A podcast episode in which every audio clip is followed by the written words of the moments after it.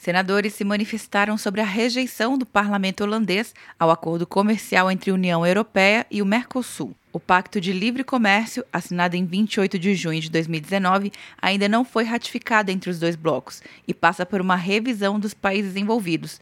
O presidente da Comissão de Relações Exteriores, Nelsinho Trade, afirmou que a decisão dos holandeses não surpreendeu, já que outras delegações europeias já haviam levantado a questão em visitas à comissão no ano passado. Foi assim com a delegação da Dinamarca, com outras delegações que têm uma imagem, infelizmente, muito ruim do nosso país em relação às questões da Amazônia. De acordo com parlamentares holandeses, o acordo deve ampliar o desmatamento em áreas da floresta amazônica e do Cerrado, especialmente no Brasil. Também pesou a argumentação do grupo que faz um lobby em prol dos agricultores holandeses, de que o país sofreria com uma perda comercial, já que os sul-americanos não seguem os mesmos padrões rígidos de controle ambiental dos europeus. Também integrante da comissão, senador Antônio Anastasia, disse que os outros parlamentos europeus devem seguir a linha dos holandeses. Portanto, mais um motivo para uma imediata revisão da nossa política ambiental e, é claro, na questão agrícola, aí é demonstração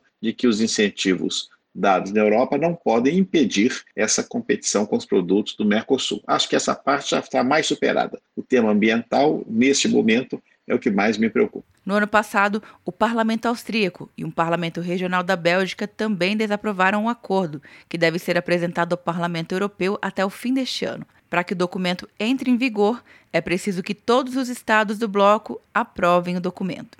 Atenção, você que fez o Enem! Sua nota pode valer uma bolsa de estudos de até 100% para os cursos de graduação à distância da Uninter.